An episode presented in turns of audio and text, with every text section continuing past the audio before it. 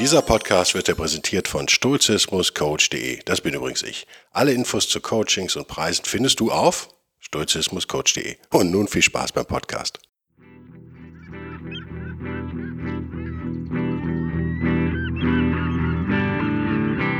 Der wilde Stoiker. Moderner Stoizismus für ein gutes Leben.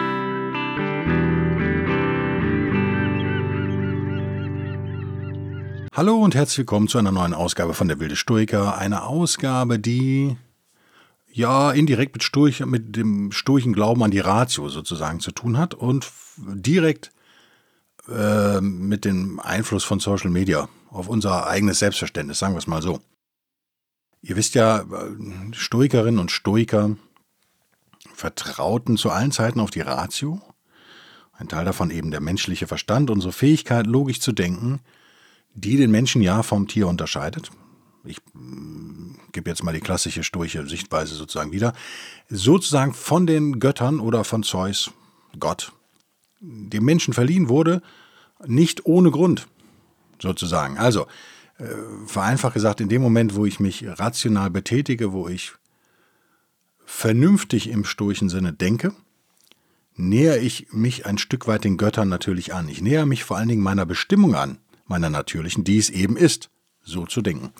Also das mal so als ganz vereinfachte, vereinfachter Hintergrund, warum, warum Ratio so wichtig ist im Stoizismus. Sie ist eben einerseits eine innewohnende Eigenschaft von uns allen, hoffentlich, oder der meisten, andererseits eben aber auch eine Verbindung zu etwas Größerem. Das muss man, muss man im Auge behalten, wenn man darüber spricht. Jetzt habe ich einen interessanten Artikel gelesen auf Englisch von Barry Brownstein, von dem ich so ab und an mal was lese. Da, den, den kann man, den findet man unter anderem auf, auf, auf LinkedIn zum Beispiel. Man kann ein Newsletter von dem abonnieren und ich glaube, das habe ich gemacht. Da schreibt er genau passend zu diesem Podcast etwas über unsere Ignoranz sozusagen. Und äh, ich möchte das einfach nur zur Diskussion stellen. Ich sage gar nicht, das ist so, obwohl ich glaube, dass es so ist, aber ihr dürft echt gerne andere Meinung haben. Ihr kennt vielleicht den Dunning-Kruger-Effekt. Schon mal gehört. Also in der Psychologie bekannt, Dunning, D-U-N-N-I-N-G, ein Psychologe, der diese These irgendwann mal aufgestellt hat. Da geht es darum, oder er sagt am Ende, dass wir selbst oder der Inkompetente, lass mich sogar einfach so erklären, ich habe jetzt hier auch nichts offen, wo ich das nachlesen könnte. Der, wenn man, wir alle sind inkompetent in, in gewissen Feldern, das wisst ihr. Nicht jeder kann alles, äh, niemand kann alles, so rum. Wenn wir in einem Feld inkompetent sind, ist das genau das Feld, in dem wir nicht in der Lage sind, unsere Inkompetenz einzuordnen. Soll heißen, es besteht die realistische Gefahr, laut Dunning-Kruger, das ist eben dieser Dunning-Kruger-Effekt, dass äh, die Doofen nicht merken, dass sie doof sind, nicht merken können, dass sie in diesem Bereich doof sind, mal jetzt ganz flach äh, gesagt. Doof ist natürlich ein Wort, was man nicht mehr benutzen darf, das ziehe ich hiermit zurück. Äh, Fakt ist, um die Jahrtausendwende, ja so um das Jahr 2000 rum, haben die beiden Psychologen, ich glaube der Cornell-Uni, oder? Haben verschiedene Experimente durchgeführt und äh, Leute getestet auf Logik und Grammatik. Ihr merkt schon, das klingt schon ziemlich durch. Logik und Grammatik ist extre sind extrem durch, oder? Und auch ihren Sinn von Humor. Und das Ergebnis war am Ende das, wie gesagt, ich berichte hier neutral, müsst mich jetzt nicht angreifen. Ich werde echt oft angegriffen in letzter Zeit, das reicht jetzt irgendwie auch mal. Dass also die untersten 10 Prozent sozusagen die in diesen Bereichen, also Logik, Grammatik und Humor, unten abschnitten, wenn man das so sagen kann, also im untersten Viertel waren, im unteren Viertel, äh, dazu neigten, ihre eigenen Fähigkeiten weit über dem Durchschnitt anzusiedeln. Das kommt euch vielleicht bekannt vor, oder? Ich glaube, dieser, dieser äh, Effekt, oder warum wir darüber reden, ist, weil es so echt äh, es riecht sehr glaubwürdig, sagen wir mal so. Das kommt einem vor, als hätte man es schon mal erlebt im eigenen Leben, als äh, wäre das so. Der Grund ist natürlich klar, äh, Selbstsicherheit ist äh, sozusagen lebenswichtig und wertvoll zumindest für viele und Naja, in dem Moment, in dem ich mir eingestehen muss, dass ich in irgendeinem Bereich inkompetent bin, leidet zwangsläufig meine Selbstsicherheit. Das ist schmerzhaft, das möchte man vermeiden. Das, also so finde ich das alles schon extrem nachvollziehbar. Äh, mein Problem, wenn wir über Dunning-Kruger reden, ist, dass natürlich wir sind alle wahnsinnig klug hier, die Podcast-Hörer ist ja klar. Alle meine Freunde sind wahnsinnig klug. Wir neigen natürlich dazu äh, zu lachen sagen, aha, ja, ja, die Wutbürger, die gehören da zum Beispiel rein. Ah, und übersehen, dass wir selber auch unter diesem Effekt leiden. Natürlich haben Dunning und Kruger haben das in ihrem Experiment äh, für das untere Viertel sozusagen nachgewiesen, aber der Effekt selbst äh, ist meiner Meinung nach äh, erstmal unabhängig von Intelligenz. Natürlich klingt das so, als wäre ich jetzt hier im, würde ich mich im Gegensatz befinden zu Dunning-Kruger. Vielleicht ist das auch ein Stück weit so, kümmert mich wenig. Ähm, der Punkt ist der, die Leute überschätzen sich natürlich so die gängig wissenschaftliche Erklärung, weil sie nicht in der Lage sind, auf so eine Metaebene zu kommen. Also sie können nicht einen Schritt zurücktreten und sich selbst objektiv kritisieren. Das ist was, was ich auch unterschreiben würde für viele Menschen, aber für mich spielt dieser der Schmerz, den es bedeuten würde, die eigene Inkompetenz zuzugeben, für mich spielt er eine sehr große Rolle, die mir in der normalen Diskussion über diesen Effekt eigentlich zu kurz kommt. Und Schmerz ist der größte Motivator, also die Vermeidung von Schmerz ist vielleicht der größte Motivator unseres Verhaltens überhaupt. Also definitiv höher als die Aussicht auf Belohnung. Die Vermeidung von Schmerz, wenn man das mal verstanden hat, dass die Aussicht auf Belohnung niemals so sehr motiviert wie die Vermeidung von Schmerz. Und das gilt äh, für alle, für, für jeden von uns, für dich, für mich, völlig unabhängig von, von unserer Intelligenz, ist äh, total entscheidend. Und hier geht es offensichtlich auch um die Vermeidung von Schmerz. Offensichtlich in meiner Meinung, bitte korrigiert mich, ich bin kein Psychologe, wenn jetzt Psychologen das hören und sich aufregen, könnt ihr mir gerne was schreiben. Ich habe auch Artikel gelesen über diesen Effekt, dass eben auch in dem, dass selbst Leute, die, sagen wir mal, eine Skala von 0 bis 100 äh, in einem Feld, in gewissen Bereich, eine Kompetenz von 80 erreichen, was ja hoch ist, ja, dass die trotzdem ihre Kompetenz noch überschätzen. Also auch da, wie gesagt, das würde mich dann bestätigen, ist äh, völlig unabhängig von dem, von der tatsächlichen Intelligenz gibt es eine Tendenz, und darauf will ich hinaus, es gibt eine Tendenz in allen, in allen Menschen, in jedem von uns, unser eigenes Wissen zu überschätzen. Jetzt kommt, damit höre ich auf mit dem Dunning-Krüger-Effekt, ihr habt es kapiert, es kommt ein weiteres Problem hinzu. Da werde ich wieder mal das Pareto-Prinzip aus der Kiste holen. Ihr wisst ja, 70% Fortschritt brauchen nur 30% Energie. Die restlichen 30% brauchen aber 70% Energie. Niemand, niemand weiß das besser als ich, der seit sechs Wochen an dieser neuen Bude rumrenoviert und eigentlich jetzt bei 80, 90% ist. Aber jetzt wird es richtig zäh. Es wird richtig hart. Ich habe gestern sechs Stunden am Stück da geschrubbt, die Böden geschrubbt, mit auf Knien. Also, es war wirklich grausam. Ich fühle mich, als hätte ich einen Autounfall gehabt, also, heute Morgen. Und überlege, ob ich heute mal nicht auf diese Baustelle fahre. Ob ich es mir gönne. Vielleicht nehme ich einfach drei Podcasts heute auf. Kriege ich wahrscheinlich sprachlich nicht hin. Aber ähm, niemand weiß das besser als ich. Nein, Quatsch, ihr wisst es genauso. Ihr kennt den Effekt, kennt ihr alle. Jetzt kommt folgendes Problem. Ihr werdet mit einer Geschichte konfrontiert, Vielleicht Stoizismus, vielleicht euer Einstieg in den Stoizismus. Und dann hört ihr einen Podcast und ihr googelt fünf Minuten. Idealerweise hört ihr den wilden Stoiker, dann habt ihr tatsächlich einen Wissensfortschritt. Nein. Äh, was passiert jetzt? Naja, ihr seid natürlich, Pareto-Prinzip, von, von null sehr weit weg jetzt auf einmal. Ihr wart bei null und jetzt seid ihr vielleicht bei 10 oder 20 Prozent Wissen von 100 möglichen Prozentpunkten. Das ist natürlich aber von null betrachtet, oder wenn ihr vorher bei 1 wart und ihr seid jetzt bei 10, ist es eine Verzehnfachung eures Wissens. Natürlich fühlt sich das geil an. Ihr seid jetzt zehnmal so schlau in einem Fachbereich, ja, ihr könnt Häkeln sein oder, oder Stoizismus oder Vergasereinstellung einer alten Alpha Julia. Wer weiß das schon. In jedem Fall seid ihr jetzt natürlich objektiv wirklich viel schlauer als vorher, aber ihr seid nicht schlau, das ist das Problem. Also euer interner Gradmesser registriert, dass ihr jetzt zehnmal so viel Ahnung habt wie vorher das fühlt sich gut an.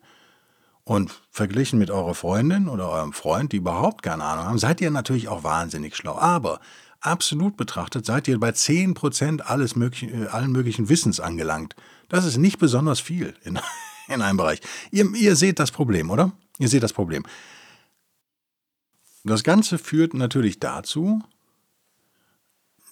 wir haben einerseits eben schon darüber gesprochen, die Vermeidung von Schmerzen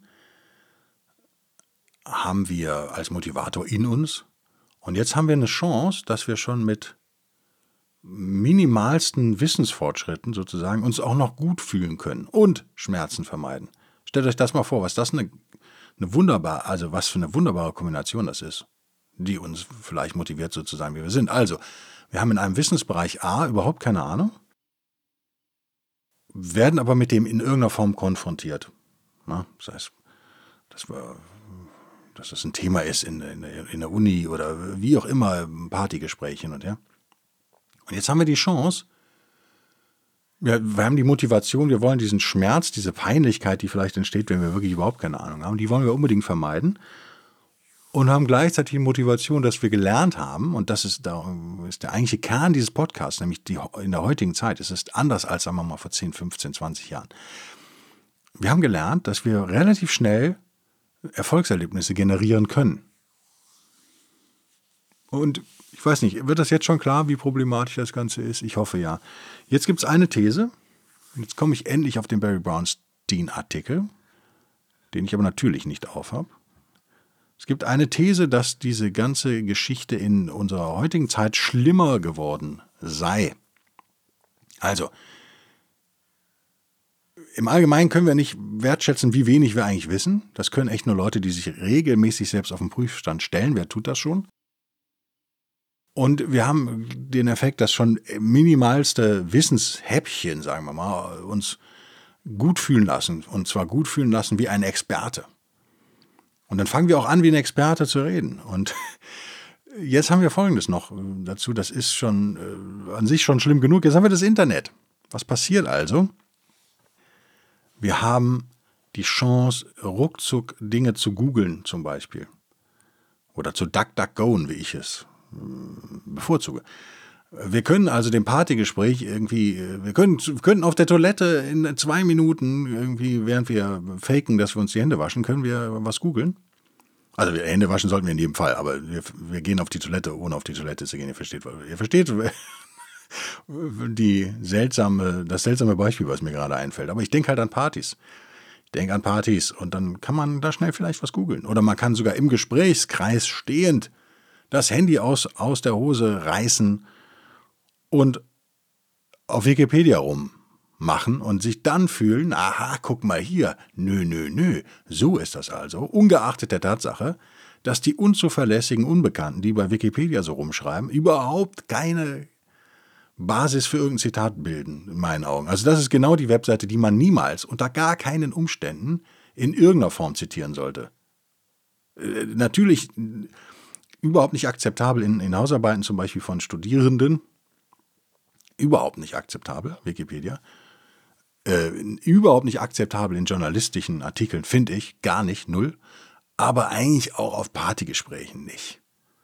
Weil wenn ihr mal geguckt habt, wie einfach das ist äh, und was für Leute haben überhaupt die Zeit, auf Wikipedia rumzumachen, da die ganzen, den ganzen Tag. Wer hat denn so viel Zeit? Was sind das für Menschen, die da Artikel schreiben?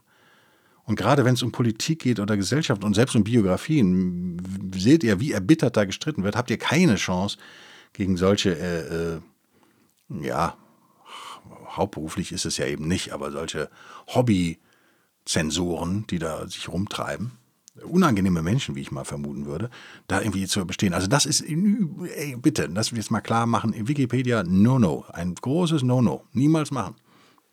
Jetzt wird das aber natürlich gemacht, ist mir völlig klar. Genau wie gegoogelt wird und dann wird auf den obersten Link geklickt, der meistens nicht der beste ist. Ist euch das auch aufgefallen? Kleiner Seitenausflug ich mache viel mit Google gerade rum. Ich, muss ich, weil ich eben Suchmaschinenoptimierung mache und auch Interesse halber da mit, dem, mit der Webseite vom Wilden Stoiker, der wildestoiker.de natürlich schaue, was, nicht jeden Tag, aber einmal im Monat oder so schaue, was wird da eigentlich angeklickt und was nicht.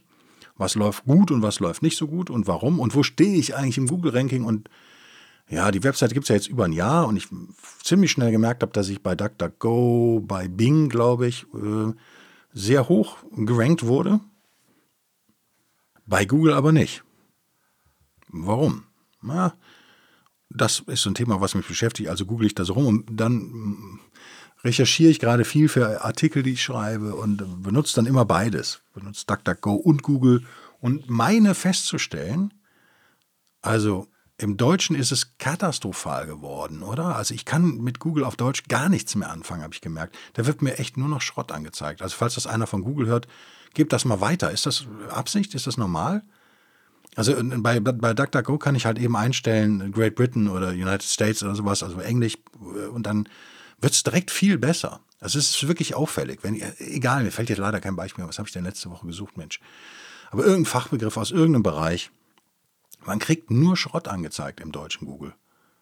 Ich meine, dass da ein Unterschied ist zum amerikanischen tatsächlich. Äh, also auf jeden Fall kriege ich auf Google mehr Schrott angezeigt als in den anderen und dabei gilt das doch als die beste Suchmaschine. Ich bin da gerade so ein bisschen enttäuscht. Vielleicht liegt es an mir, vielleicht ist der User wieder doof. Das ist ja oft so. Und ich, bei mir ist es garantiert oft so.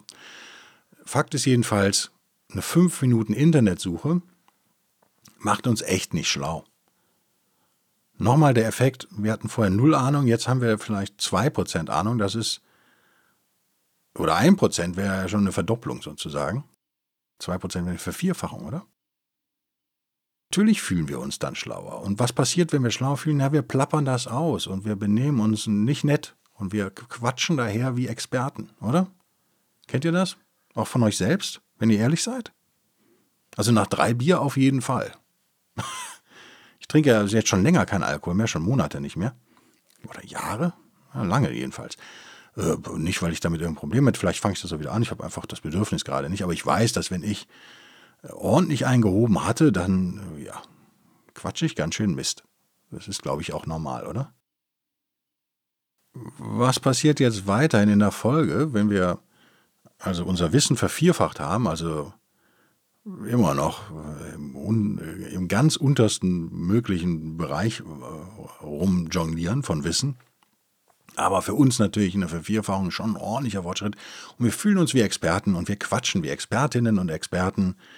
Ja, dann gibt es so eine Art Selbsterhaltungstrieb natürlich schon auch in unserem Geiste, der dazu führt, dass das, was wir da quatschen, und je öfter wir das tun und je länger vielleicht, wenn die Party also jetzt mal noch fünf Stunden geht, dann wird das unsere feste Überzeugung sozusagen.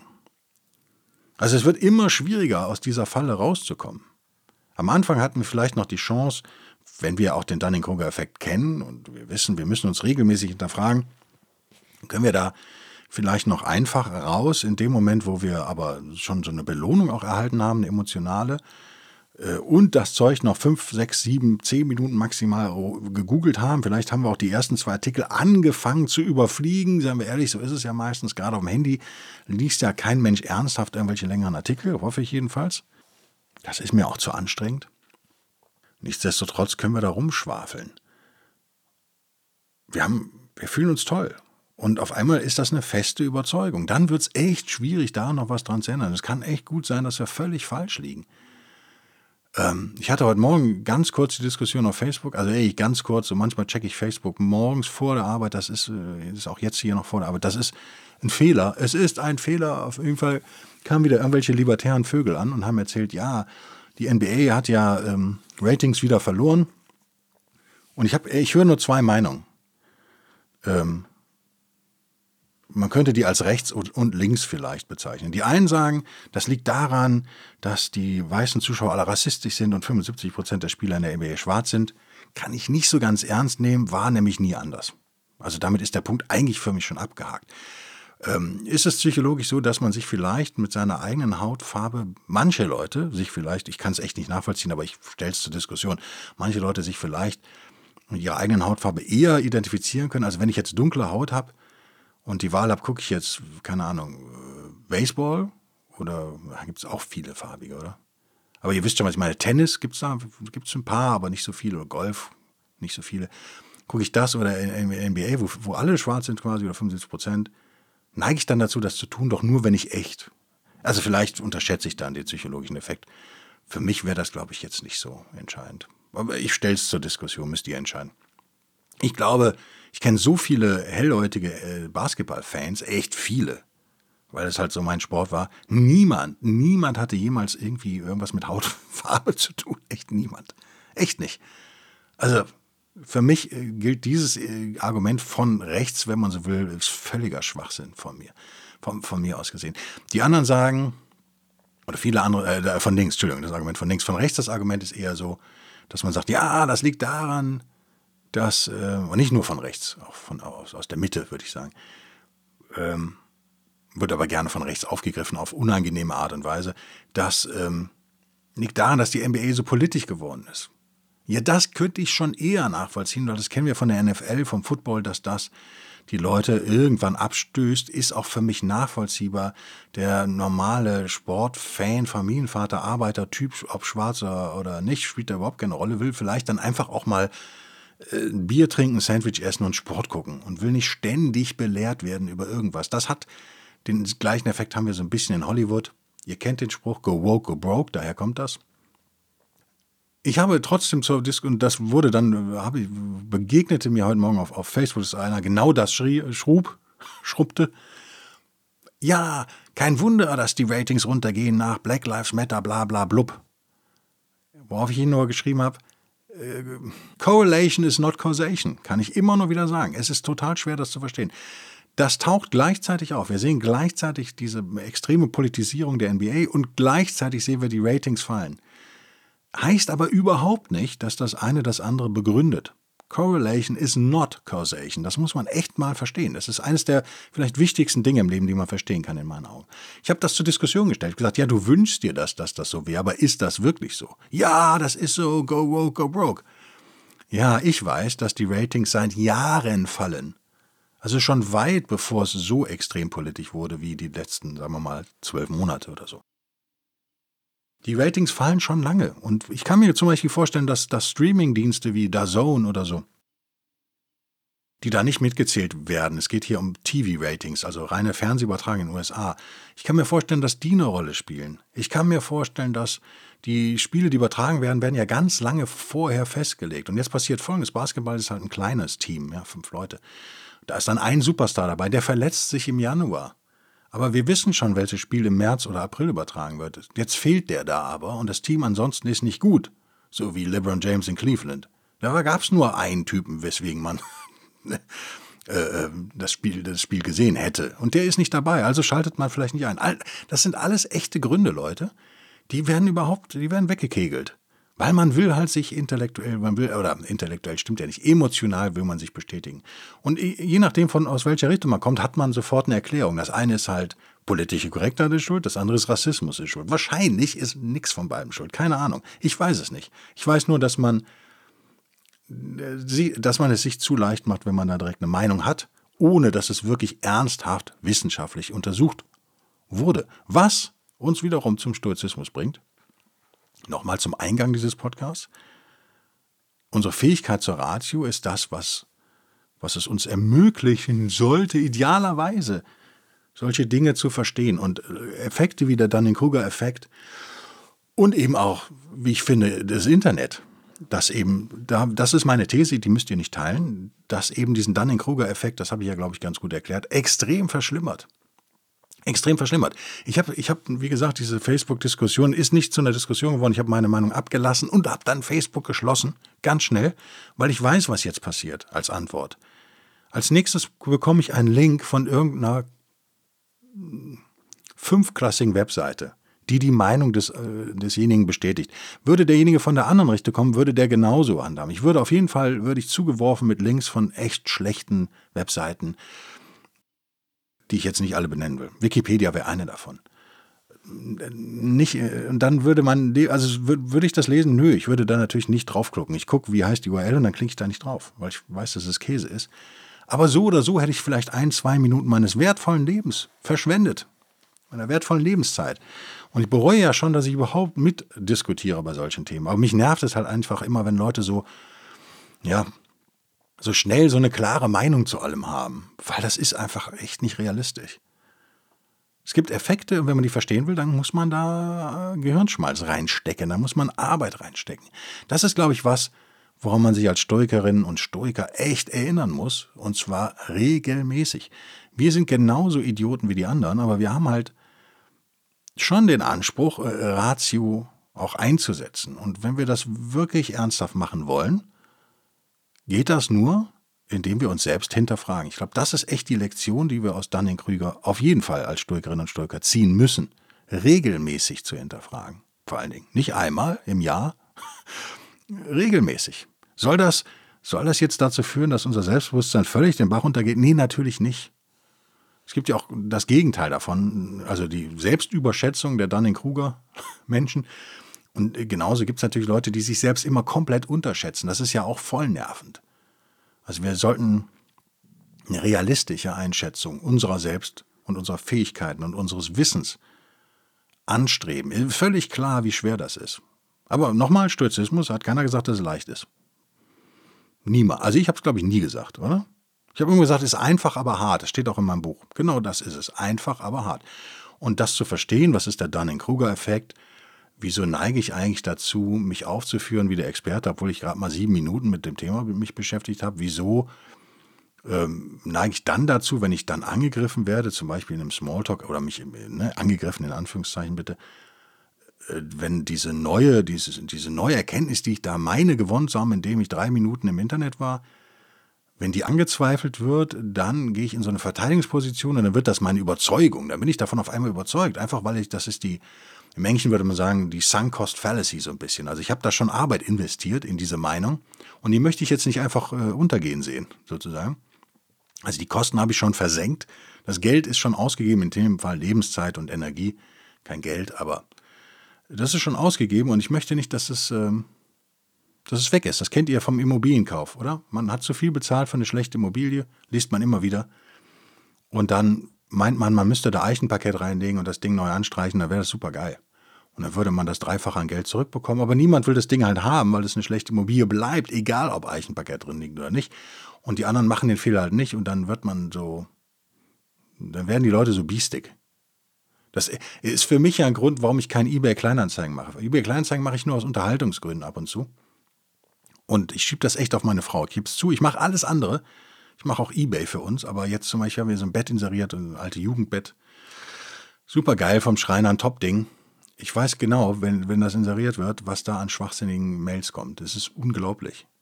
Und für mich persönlich als, als Gitarrero und ja, Audiomann sozusagen und Vintage Audio und was mich so interessiert, ist das sowieso die falsche Plattform, weil die Leute mittlerweile, das ist auch ein Effekt der letzten zehn Jahre, würde ich sagen, vollkommen, vollkommen irre Preisvorstellungen haben. Und ich beobachte es auf eBay immer, dass die Sachen sich auch nicht verkaufen, weil sie einfach bescheuert sind. Sachen gibt es bei Thomann für 120 Euro neu, die stellen die Leute ernsthaft für 100 Euro auf Ebay. Kaum, kaum gebraucht. Ja, 100 Euro plus Porto. Keine Umtauschmöglichkeit, nix. Und bei Thomann neu ohne Porto 120 Euro. Wer macht das? Niemand. Natürlich macht das niemand. Aber die werden dann trotzig. Und wenn man die fragt, mal äh, ernsthaft, also für 60 Euro nehme ich das Ding, das ist immer noch über 50 Prozent übrigens, und mehr zahle ich eigentlich nie, dann sind die sauer. Dann kriegt man eine patzige Mail zurück, wo ich dann denke, ja, okay, so, also nochmal das ganze Ding einmal aufdröseln. Gibt es da draußen Menschen, die nicht super clever sind? Ja. Sind das mehr als 10 bis 25 Prozent der Bevölkerung? Wahrscheinlich nicht. Mischen die sich in jede Diskussion ein? Hier schließen wir an den letzten Podcast übrigens an. Ja, natürlich. Das ist mittlerweile auch meine Meinung, dass ungefähr, egal was ich sage, egal was ich schreibe, in irgendeiner Zeitung oder auch nicht, habe ich schon länger nichts mehr geschrieben, aber mache hier vielleicht wieder, es gibt 20 Prozent der Menschen da draußen, völlig egal, wo die, woher die Politik kommen übrigens. Das ist einfach biologisch, genetisch. 20 Prozent kapieren gar keine Diskussion, aber reden mit. Da muss man einfach mit leben. Das ist so. Wahrscheinlich entspricht das auch diesem Viertel, teilweise die Dunning und Kruger zumindest am Anfang beobachtet haben. Diese 25 Prozent der Leute, die sich so bei 80 Prozent Know-how eingeordnet haben, aber ganz unten hingen eigentlich, so bei 10 Prozent. Ja, ja, das äh, kann ich mir gut vorstellen. Das äh, ist ja stimmig, ja, aber das erklärt nicht alles und mir ist wichtig, dass ihr Folgendes mitnehmt heute. Wir sind alle anfällig für diesen Effekt. Das, da müsst ihr über, ihr merkt schon, Ich habe versucht, meine intellektuelle Eitelkeit, die hatte ich sowieso nie so extrem, aber völlig abzulegen, weil die einem total im Weg steht. Wenn ihr glücklich werden wollt in diesem Leben, das ist ja ein Thema dieses Podcasts, müsst ihr, müsst ihr eure Eitelkeit loswerden. Eitelkeit und Ego, das ist das Gleiche vielleicht, könnte man so als Synonym benutzen, die stehen euch da total im Weg. Es ist nicht möglich, glücklich zu werden, wenn man ein großes Ego hat. Wäre meine Behauptung. Auch da, ihr dürft mir natürlich widersprechen. Niemand soll was glauben, was ich hier erzähle. Sowieso nicht. Alles bitte anzweifeln, alles kritisieren. So, also wenn, wenn ihr mir aber so weit folgen könnt, dass ihr selber auch durchaus gefährdet seid, nicht in jedem Bereich natürlich, ist schon klar, wenn ihr euch wirklich irgendwo super auskennt, dann seid ihr da nicht gefährdet. Aber wer tut das schon mehr als in, sagen wir mal, ihr seid mit 100 ähm, Wissensgebieten konfrontiert in eurem Leben in einer Woche? Das ist nicht viel, von in einem Monat. Und in drei kennt ihr euch wirklich aus, dann seid ihr da nicht gefährdet. In den anderen aber eben schon. Was will ich damit sagen? Wir alle sind von Zeit zu Zeit Idiotinnen und Idioten. Und zwar im überwiegenden Bereich des Wissens, was da draußen so rumfliegt. Nicht etwa in, in, in, in, einem, in dem kleinsten Bereich. Nein, im größten Teil sind wir echte Idioten und Ahnungslose. So muss man es sehen. Und natürlich haben wir, wollen wir den Schmerz, uns das selbst einzugestehen, wollen wir vermeiden. Auch das ist menschlich. Wir als Stoikerinnen und Stoiker haben aber so ein bisschen die Verpflichtung, finde ich, als moderne Stoikerin und Stoiker, äh, da jetzt die Bremse zu ziehen und uns selber echt im Spiegel anzuschauen und zu sagen, okay, war, ich, war da mein Ego im Weg? Gab es da irgendwie Eitelkeit? Bin ich auf Schmerzvermeidung in der Situation ausgewiesen oder Eitelkeit auch im Sinne von Lustgewinn, im Sinne von, ich kann mich als Fachmann ausspielen. Dazu neigen ja Männer, wie ihr wisst, besonders.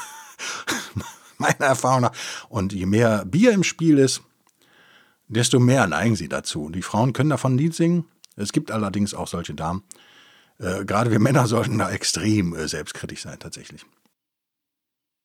Das sind Fragen, die wir uns regelmäßig stellen müssen, also mindestens einmal die Woche unser Ziel muss es weiterhin sein, als Stoikerin und Stoiker, die Ratio hochzuhalten. Das können wir aber nicht, wenn wir diesen Fallacies, wie es im Englischen genannt wird, diesen Fehlschlüssen im Deutschen, ständig anheimfallen. Wir müssen uns anstrengen, Leute.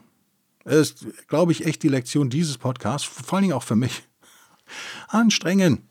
Es ist nicht einfach. Was einfach ist, und das sagt Barry Brownstein hier auch, der zitiert er aus dem 2005er Interview mit Clint Eastwood. Das lese ich euch mal vor, weil es ist nur ein Satz, den, ne, zwei. Ihr kennt ja Clint Eastwood wortkarg, das heißt, es sind, ich sehe es gerade, es sind drei Sätze, die bestehen aber teilweise nur aus vier Wörtern. Ihr werdet es überleben. Was hat der gute alte Clint gesagt? Extremism is so easy. You've got your position and that's it. It doesn't take much thought. Den hintersten Teil hätte er sich übrigens sparen können, oder? Also, ob Deutsch, Extremismus, ich wäre fast ins Kölsch gefallen, habe ich gerade gemerkt. Ich, bin, ich kann nicht Kölsch, meine Familie hat ja immer Kölsch gesprochen. Also, meine Tanten und Onkels können das ganz gut. Äh, ich kann so ein Hochdeutsch-Kölsch sozusagen. Also, ich verstehe viel, was gesagt wird, aber ich könnte jetzt kein reines Kölsch sprechen. Das ist mir aufgefallen, das ist das Dark L, was es im Englischen gibt und was es im Kölschen halt auch gibt. Und deswegen ist das für mich im Kopf, in Kölsch und Englisch so ein bisschen ähnlich. Auch wenn das jetzt für, wenn ihr sagt, das ist ja völlig absurd, klingt ja ganz anders. Ja, die Laute sind aber ähnlich. Es fällt mir leicht, aus dem Englischen ins Kölsche zu wechseln und umgekehrt. Na, zurück zum halbwegs Hochdeutschen, soweit das für jemand mit einer reinlichen SCA-Schwäche wie mich, ähm, wie mir, wie, wie mich, wie ich, überhaupt möglich ist. Extremismus ist so einfach. Du hast deine Position und das war's it doesn't take much thought. Man muss nicht groß drüber nachdenken. Ist es ein Zitat, was würdig ist zu zitieren? Nee, ich habe es trotzdem gemacht. Jetzt, wo ich es vorgelesen habe, fand ich es dann doch nicht mehr so gut. Aber egal. Er hat schon recht. Wir müssen, um extreme Positionen einzunehmen, müssen wir nicht besonders viel nachdenken. Nachdenken ist anstrengend. Peinlichkeiten sind schmerzhaft. Was ist also einfacher, als Meinungen rauszuhauen in die Welt? Weil das ist einfach. Wir brauchen keine Fakten. Wir müssen nur drei Minuten auf, auf Google rummachen und dann meinen, ja, ich habe hier einen Artikel aus Business Insider und Wikipedia und in der Bunte stand's auch. Und schon sind wir Experten zu dem Thema. Nö. Also, Fazit des Podcasts in einem Satz. Zwei Bitten an uns, an euch und an mich, also an uns alle. A, hinterfragt muss ich in der Wir-Form formulieren, oder? Lasst uns uns selbst regelmäßig hinterfragen. Regelmäßig heißt für mich wirklich einmal die Woche, Minimum. Lasst uns überprüfen, ob wir gerade Expertengequatsel von uns geben oder nicht. Und lasst uns B durchaus kritisch auf die anderen ausschauen. Nur lasst uns 70 Prozent der Energie auf uns selbst verwenden, bitte. Weil sonst haben wir wieder einen Ausweg gefunden. Dann können wir die anderen kritisieren und brauchen nicht an uns selbst arbeiten. Das wollen wir nicht. Lass uns 90 Prozent unserer Energie auf uns selbst verwenden und darauf auch nächste Woche wieder den wilden Stoiker einzuschalten und den armen Guido zu unterstützen, damit das Geld direkt in den örtlichen Baumarkt wandert für Farbeimer. Sofort. Eure Unterstützung wandert eins zu eins in Farbe gerade. Also leider so. Ähm, bis nächste Woche. Danke fürs Zuhören. Bis dann. Tschüss.